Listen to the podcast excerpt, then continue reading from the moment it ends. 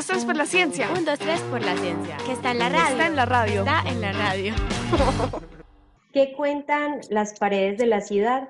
Esta es la pregunta que tenemos hoy en 1, 2, 3 por la Ciencia, un programa de la Universidad de los Niños EAFIT. Este año celebramos nuestros 15 años como proyecto. Esta vez no estamos en cabina en la emisora acústica de la Universidad de EAFIT. Estamos siguiendo las medidas de aislamiento preventivo frente a la emergencia de salud pública ocasionada por el COVID-19 en la ciudad de Medellín. Mi nombre es Tatiana Bustamante, soy comunicadora del programa de la Universidad de los Niños EAFIT y hoy me acompañan de forma virtual Samara Hoyos Palacio, participante de retos y proyectos de ciencia. Esta es la tercera etapa de la Universidad de los Niños EAFIT y Verónica Morales García. Ella es magíster en artes visuales de la Universidad Nacional de Colombia e investigadora del graffiti y del arte urbano en ciudades como Medellín, Bogotá, Nueva York y Detroit. ¿Cómo están Samara y Verónica? Eh, muy bien, muchas gracias por invitarme. Vamos a empezar hablando de, de, los dibujos o carabatos que uno solía hacer en los cuadernos en, la, en el colegio. Samara, ¿tú recuerdas de pronto haber hecho dibujitos en tus cuadernos cuando estabas más pequeña o ahora ya que eres una joven? Sí, siempre en la parte de atrás de los cuadernos uno siempre rayaba, hacía la firma de, pues intentaba hacer la firma, uno le iba diciendo a otras personas, dibuja esto, y uno mostraba como que lo hacía mejor, pues esto era como lo que uno siempre hacía así en clase o cuando estaba en la casa aburrido. Ya, y Verónica, yo pues desde chiquita estoy haciendo dibujos en todo lo que pudiera dibujar. Yo iba igual sobre las paredes de la casa fue lo primero que intenté rayar, pero pues mis papás me pusieron ahí como el límite. ¿Rayabas porque tenías una inspiración artística o de pronto estabas aburrida o querías dar algún mensaje? No, yo creo que ese, ese impulso nace mucho del ocio. En el caso mío, en esa instancia, era ganas simplemente de mover la mano y el lapicero y inventarme garabatos, dibujos, de estar como ocupando espacios con grafías y eso Santiago Rodas mi amigo lo llama o lo categoriza como el horror y pues como el, temor a ver espacios vacíos y tenerlos que estar ocupando con algo. Bueno, pues yo les quiero contar que desde que existen las paredes se ha estado buscando siempre una forma como de adornarlas. Podemos pensar, por ejemplo, en los antiguos murales en Egipto, en Grecia, en Roma o incluso las pinturas rupestres encontradas pues en las cuevas. Es como una necesidad del ser humano rayar rayar, ya, sea para dejar un mensaje o por, como tú lo decías, por el, el tedio, tal vez. Pues en este programa vamos a hablar específicamente sobre los grafitis, esos que algunas veces buscan dejar constancia de que alguien estuvo ahí, por ejemplo, cuando los grafitis son firmas, o eh, esos mensajes, por ejemplo, de amor, algunas veces que vemos los mensajes que dicen te amo y nombre de alguna persona en particular, los grafitis también que son protesta o esos grafitis que son también vulgares o groseros. Hay algunos grafitis que se consideran obras de arte, incluso ya hay artistas pues de renombre que se dedican en su vida a marcar las paredes de las ciudades y de hecho pues ya son solicitadas sus obras y pues en vez de estar en una pared de un museo, estarían en la pared de una ciudad. En nuestra ciudad, por ejemplo, en Medellín, las paredes también tienen este tipo como de, de, arte, lo hemos notado en diferentes comunas, en diferentes lugares y por eso vamos a empezar. Yo les voy a mostrar a ustedes una imagen de un grafiti y ustedes me van a contar qué piensan al respecto.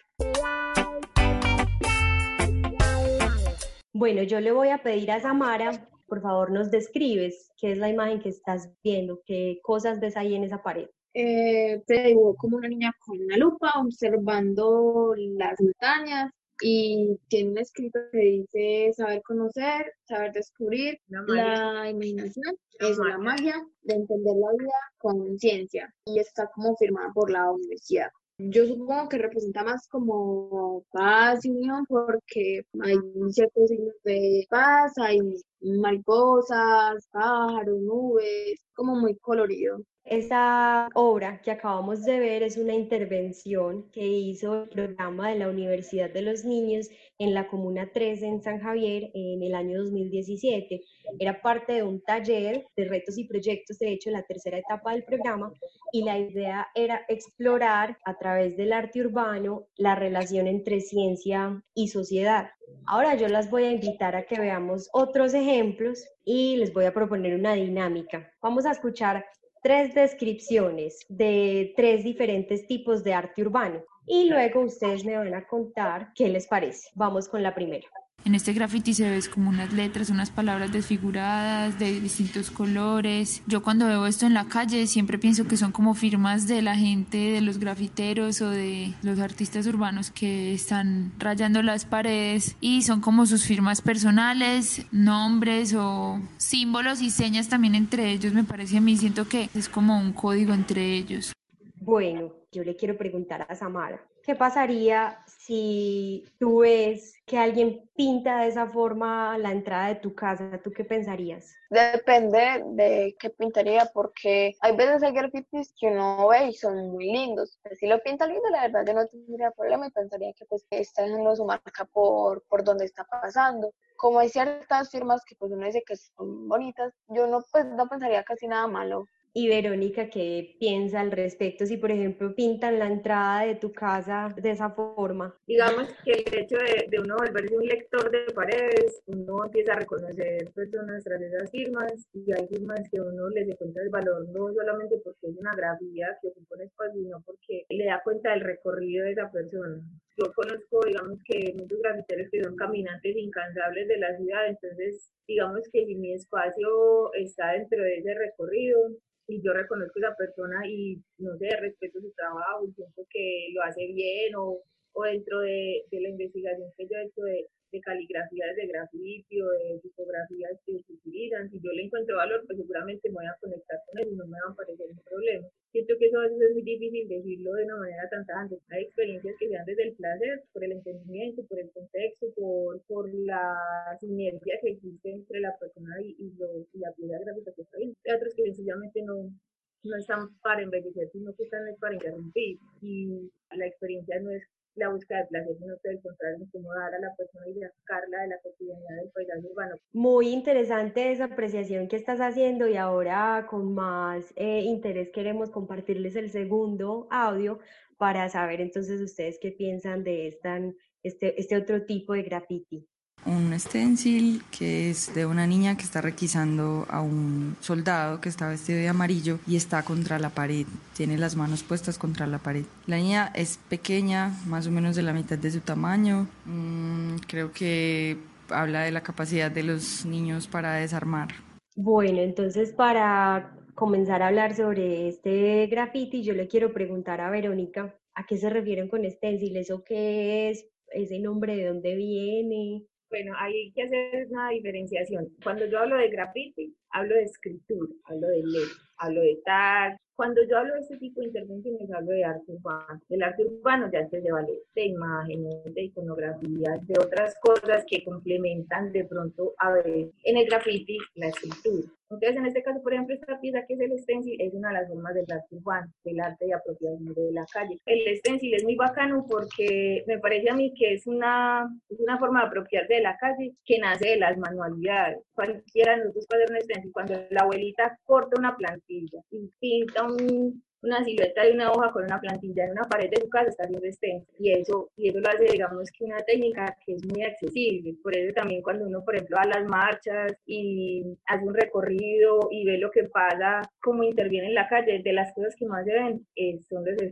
porque es una forma muy ágil de apropiar, o sea, es una plantilla que máximo tendrá dos, tres colores, los mensajes son muy contundentes, lo que radica en ellos es la idea, ¿cierto? El sustento conceptual de lo que hacen. Entonces, lo que ellos ponen también está hablando, por ejemplo, en el contexto, del lugar donde lo ponen, la posición, la georreferenciación, ya otro montón de características que pasan a apoyar todo lo que sucede con esa pieza que esa es también la otra cosa que me gusta mucho, por ejemplo, de hablar de eso, es que no se reduce solamente a la pieza como tal, sino que es la acción que hay detrás de eso, o sea, la persona que lo corta, que sale en la noche, que sale con sus amigos, o que sale solo, o que lo hace en una manifestación, o que lo hace con rabia, o que lo hace con gusto, que lo hace en un lugar apropiado, o en un lugar completamente ilegal. Todas esas capas narrativas también potencian mucho esa, digamos que esa pieza. Y en el caso en el caso de Banksy, que ya no es solamente una cuestión de, de apropiar, es que hay un registro de lo que él hace y ese registro tiene una segunda vida en red.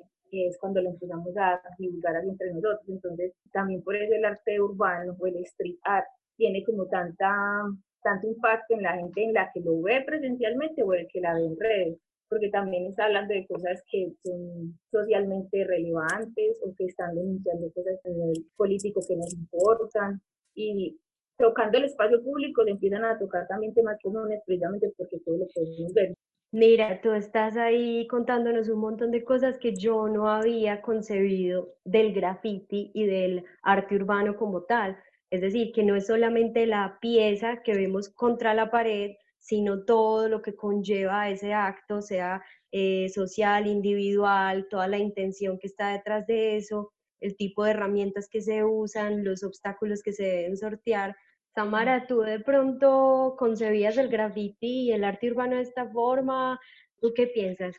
Antes yo veía grafitis como que eran solamente firmas, no lo veía tan, como más como una pintura más linda, por así decirlo, pues entre comillas. Y sí se veía como mucho más lindo. Lo que, pues, lo que yo estoy diciendo sí es verdad, aunque yo no lo especificaba tanto. Hay quienes, hay personas que relacionan el graffiti en particular con la delincuencia y argumentan que si un graffiti de esos está en, en mi barrio, mi barrio es peligroso, mi barrio es inseguro.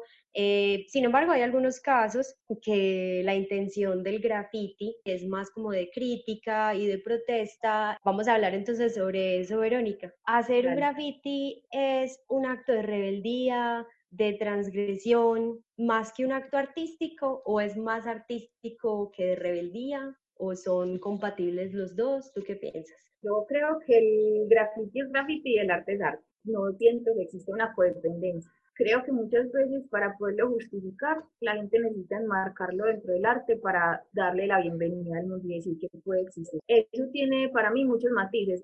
Yo siento que yo no puedo entrar a veces como en categorías muy sectarias porque entiendo que esas, ese problema etimológico también varía un el ¿cierto? Entonces, ah, bueno, es que queremos hacer un tour de graffiti para que la gente venga a visitarlo, pero para yo poder reunir visitantes a nivel internacional necesito usar la palabra graffiti para que ellos me entiendan. Pero de pronto lo que estoy usando no es graffiti, de pronto es mural. Entonces ahí la palabra toma otro tinte en conveniencia a una situación en particular que la escritura clásica de graffiti, la que es la heredera de Nueva York de los 70s, eh, incluso la que es heredera de, de, la Revolución de Mayo del 68, no está preocupada por embellecer. Y creo que también hay una diferencia muy marcada, porque la gente siempre piensa que belleza es lo bello, pero no necesariamente. En este caso, la preocupación es apropiar. Entonces, yo puedo tener una caligrafía muy bella que las he visto. Digamos que ya cuando uno va afinando el ojo, aprendiendo, entonces, ah, bueno, listo, entonces esta caligrafía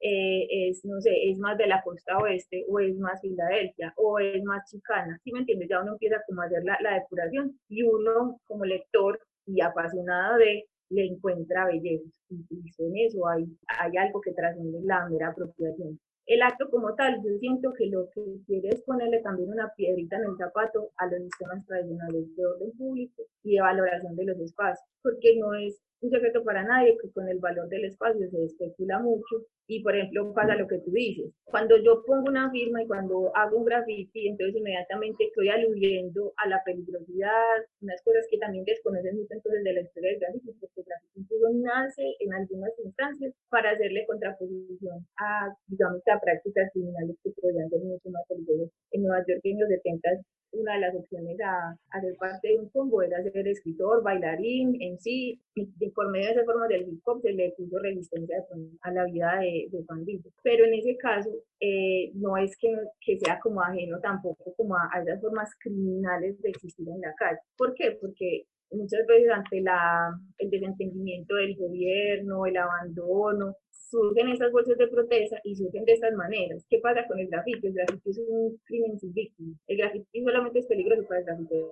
Él es el que puede morir.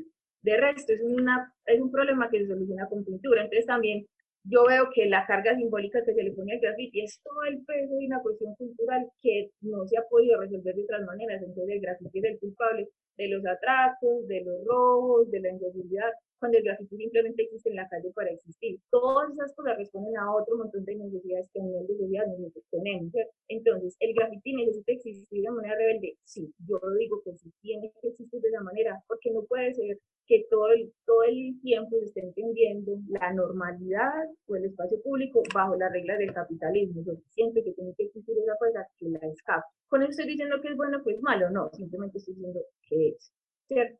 Y que si existió, por ejemplo, en un acuerdo con una señora en un muro y yo le dije a la señora que quiero pintar, que quiero escribir graffiti en su muro, y ella me dice que sí, yo estoy haciendo graffiti en la medida que técnicamente estoy aludiendo a los códigos del graffiti, pero sé que hay un acuerdo que no es necesariamente ilegal. Ah, pero si yo estoy en una marcha, estoy muy enojada con el gobierno y simplemente toco mi aerosol y voy a rayar una reja y a decirle todo lo que pienso de esa escritura de graffiti, digamos que también es válida y existe precisamente para dar voz en una situación en la que, esta persona necesita expresión de la más, de la más legítima digamos que el, el graffiti existe de manera ilegal precisamente para desestabilizar lo estable y en ese, en ese punto es su nacimiento y, y supervivencia, necesita de eso también.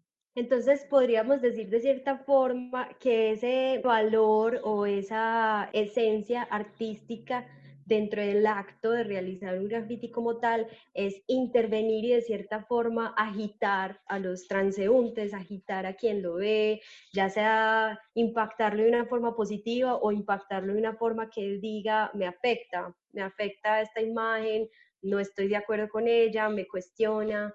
Eso que tú estabas nombrando es de cierta forma muy interesante porque habla de el arte como, como eso, como un agite como una zarandeada a quien lo ve. Es que es muy teso, es muy teso porque también a cuando hablamos de eso a nivel de arte urbano es como, no, tenemos que hacer un acuerdo que embellezca. Pero es que ¿quién dijo que el arte es belleza? O sea, ¿quién dijo que el arte está para decorar? Y eso es, digamos, que una de las cosas en la que ponemos a veces mucha resistencia de muchos artistas. Es como, yo entiendo que tenemos que encontrar espacios comunes en las que nos entendamos entre muchas generaciones, muchos pensamientos políticos, pero ustedes no pueden pretender que todo lo que pasa en la calle les deje una moraleja, que sea un libro de autoayuda constante que os visites mediante la caminata. No, o sea, el arte también está para agitar y también está para remover. Y si quieren encadenar entonces la importancia del graffiti a ese tipo de arte, se puede hacer perfectamente. Ahora digo, una cosa es una cosa, la otra es la otra, y no creo que ninguna de las dos partes tenga interés como de, de hacer una amalgama de esas dos. Eso simplemente sucede con,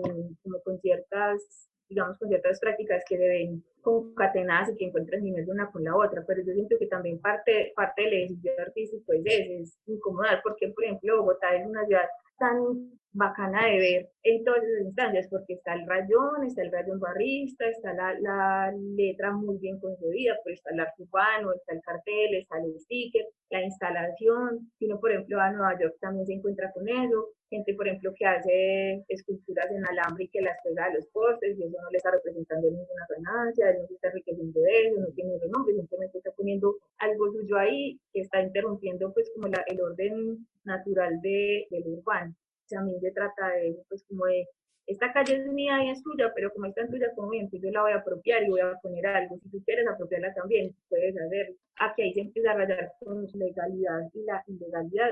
Obvio, sí, ya digamos que las consecuencias de, de hacerlo. Podemos entonces decir que el graffiti es parte del arte urbano, pero el, el, arte urbano como tal abarca una gran cantidad de otro tipo de, de muestras artísticas, ¿es así?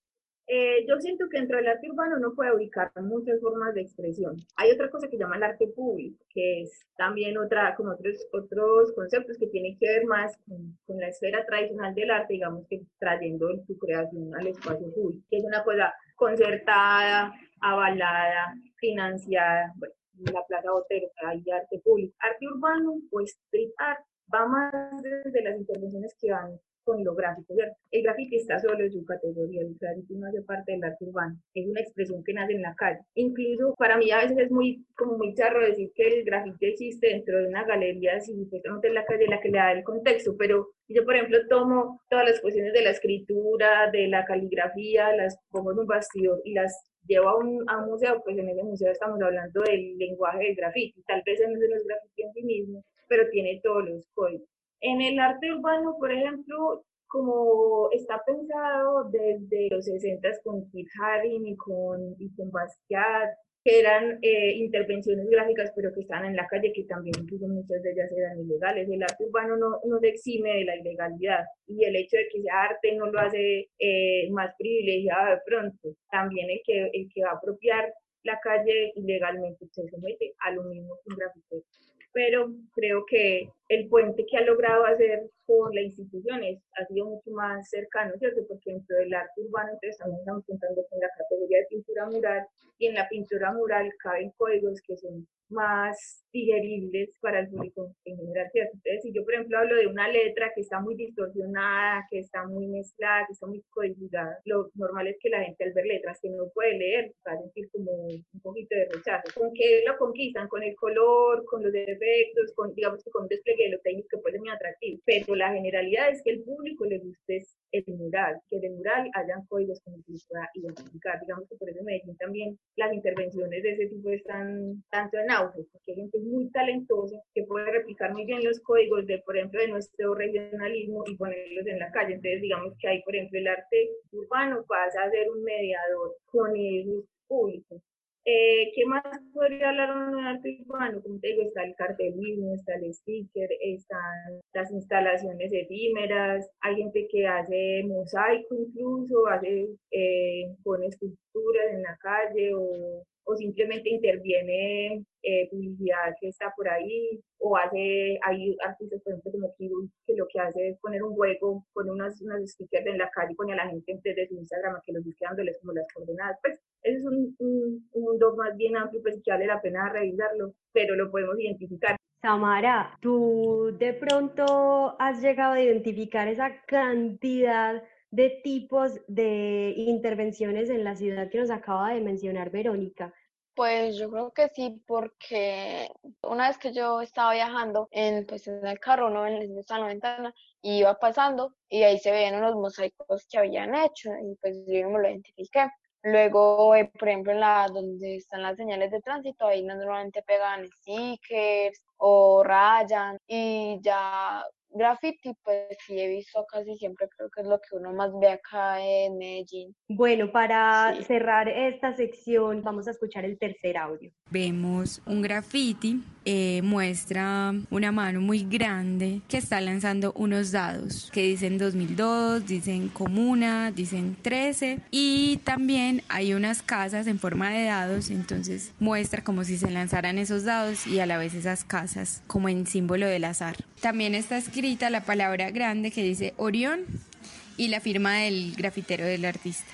Bueno, teniendo en cuenta la conversación que acabamos de tener, podríamos reconocer que esta intervención es, es de mural. ¿Estoy en lo correcto? Sí, sí. Tamara, si tú ves este mural en este momento, sabes que este es un mural que está en la ciudad de Medellín, ¿tú qué tipo de mensajes crees que, que los artistas grafiteros dejan en nuestras paredes? ¿Qué tipo de mensajes podríamos encontrar en las paredes de Medellín? Pues puede ser tanto como protesta, a mensaje a las demás personas. Lo que yo más veo casi siempre es letras que pues como están tan agrupadas juntas no, no se entienden. Listo. Y Verónica, ¿qué nos puede decir al respecto? Eh, bueno, pues digamos que en, este, en esta pieza en particular eh, porque he visitado el Grafitur y tengo un poquito pues como el conocimiento de la historia del, del lugar. Sé que corresponde una denuncia y que es una denuncia muy sentida desde, desde miembros de la comunidad que fueron afectados por, por la operación Orión y las otras tantas que ha habido allá. Es una cosa muy conflictante porque es, es un sistema de cultura también que, que ha aprovechado mucho la municipalidad y digamos que el nivel de turistas que confluyen en esta área le conviene a todo el mundo. En este caso lo que ellos están planteando es una denuncia formal por cómo se tomaron las decisiones alrededor de la Operación Orión y cómo se jugó con la comunidad y con su vida y con su suerte. Ahí es cuando yo digo que, que estas aplicaciones tienen mucha potencia, no solamente porque tengan, digamos que unas características estéticas que demostrar, sino porque nace de una persona por ejemplo, en este caso de Chota, que vive en el sector, que se ha visto afectado por eso, que su niñez seguramente la, la vivió eh, sintiendo las consecuencias de, de, ese suceso y que por medio del arte él toma eh, las herramientas para decirle al Estado y a la comunidad por qué todo eso que pasó está tan mal, ¿cierto? es una ventana que se abre también para mostrar cómo unas, eh, unas comunidades sienten los efectos del orden político y lo pagan incluso con su vida. Me parece que es muy pertinente. Es más lo que, lo que subsiste detrás de ese mural y lo que está viviendo y en el contexto en el que está y el autor, la persona que y lo que están proponiendo también con el circuito en general. Siento que es lo que tiene el valor y el valor también de una persona con esos pinceles, y decir, bueno, es que esto sucedió y, y, es una de las, digamos, de las muchas potencias que, que tiene, que creo yo que lo que no se puede caer es en el abuso. Y eh, en las reivindicaciones básicas, ¿cierto? Muchas veces queremos hacerle un tributo a los indígenas, entonces vamos a pintar un indígena de cualquier parte. Ah, pues un indígena de Centroamérica, es la figura que estamos considerando. Entonces, si estamos viendo la tarea, si yo quiero hablar en estos espacios eh, y quiero reivindicar y quiero hacer la reflexión, la tarea no puede ser a medios, como cuando un escritor de grafiti quiere aprender a escribir, la, la tarea tiene que ser completamente interesante eh, estas cuestiones conceptuales, entonces las averiguo, lo respaldo con los datos, hago la investigación. Entonces, por eso para mí también es, es una práctica que viene de mucho tiempo, porque el mural, por ejemplo, que denuncia nosotros lo vemos en Diego Rivera, en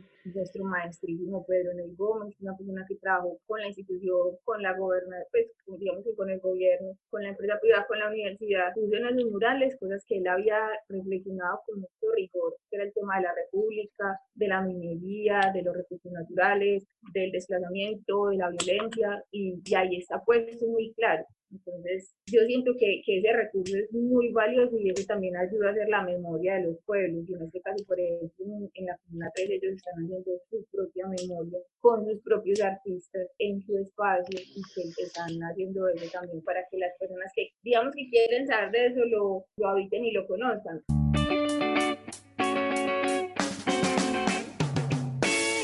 Ahora, para terminar nuestro programa, vamos a finalizar con una actividad. Nosotros a Verónica y a Samara les compartimos previamente tres frases. Estas tres frases hacen parte de un movimiento, se llama acción poética y se le conoce como un fenómeno mural literario que nació en México en la década de los 90 se le conoce como micropoesía. Eh, no tienen más de ocho palabras, tienen letras mayúsculas, por lo general van en una pared fondo entero. Cada una me va a leer sus tres frases y después me va a decir cuál le llama más la atención y si fuera a volverla a un graffiti, en dónde la van a plasmar, con qué colores y por qué toman esas decisiones. Empecemos con Samara. Las tres frases que me pasaron fueron, todo el mundo sonríe en el mismo idioma.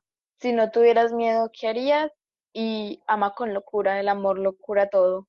¿Y cuál de las tres escogerías para, para volverla graffiti y por qué? Yo creo que todo el mundo sonríe en el mismo idioma porque pues es algo muy cierto, aunque uno a veces, pues siempre hay problemas en ciertos lugares, como por ejemplo en, de México en Estados Unidos, que está esa confrontación, sería como la podría plasmar, digamos, que en ese muro que puso Estados Unidos con México, porque es algo sí muy cierto, todo el mundo en verdad sonríe y nunca depende de un idioma uno como sonría. Qué lindo eso. Y Verónica, ¿cuáles son tus, tus micropoesías? Eh, mis micropoesías son Vacías del vacío, Ten un buen día tú que leíste esto sin querer y Se acercan tiempos difíciles, Amar el turque.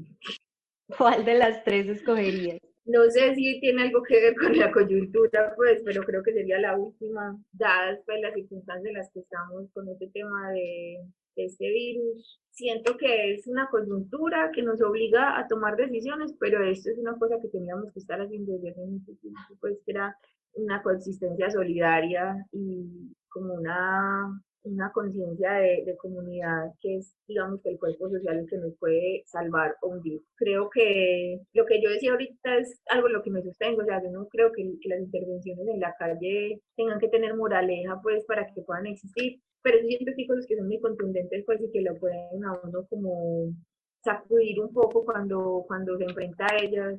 Ah, hay que buscar maneras de, de hacerlo, pues, y como de, de, manifestar esto que sentimos desde muchos lenguajes para que mucha gente lo entienda. Y yo creo que somos muchas personas las que pensamos eso en este momento, que de verdad, este es el, el momento en que nos tenemos que unir y pensar en un cuerpo social completo, que no podemos pensar simplemente en el individuo y justificarlo desde ahí. Entonces, sí, esa sería mi frase para poner. Bueno, súper bonito. Ahí ven nuestros oyentes cuáles son los dos grafitis que surgen de este programa del día de hoy. Todo el mundo sonríe en el mismo idioma y se acercan tiempos difíciles. Amar es urgente. A Samara y a Verónica, muchísimas gracias por acompañarnos en esta versión virtual de nuestro programa de radio Un, dos, tres por la ciencia. Y a todos los que nos escuchan, los invitamos a estar muy conectados con nosotros en este año 2020. Vamos a estar celebrando nuestros primeros 15 años, como les contaba al comienzo. Entonces pueden conocer más contenidos y más programas en nuestras redes sociales, Facebook, Instagram y Twitter, arroba uninoseafit. Muchas gracias por acompañarnos y hasta la próxima. Un, dos, tres por la ciencia. Un, dos, tres por la ciencia. Que está en la radio. Está en la radio. Está en la radio.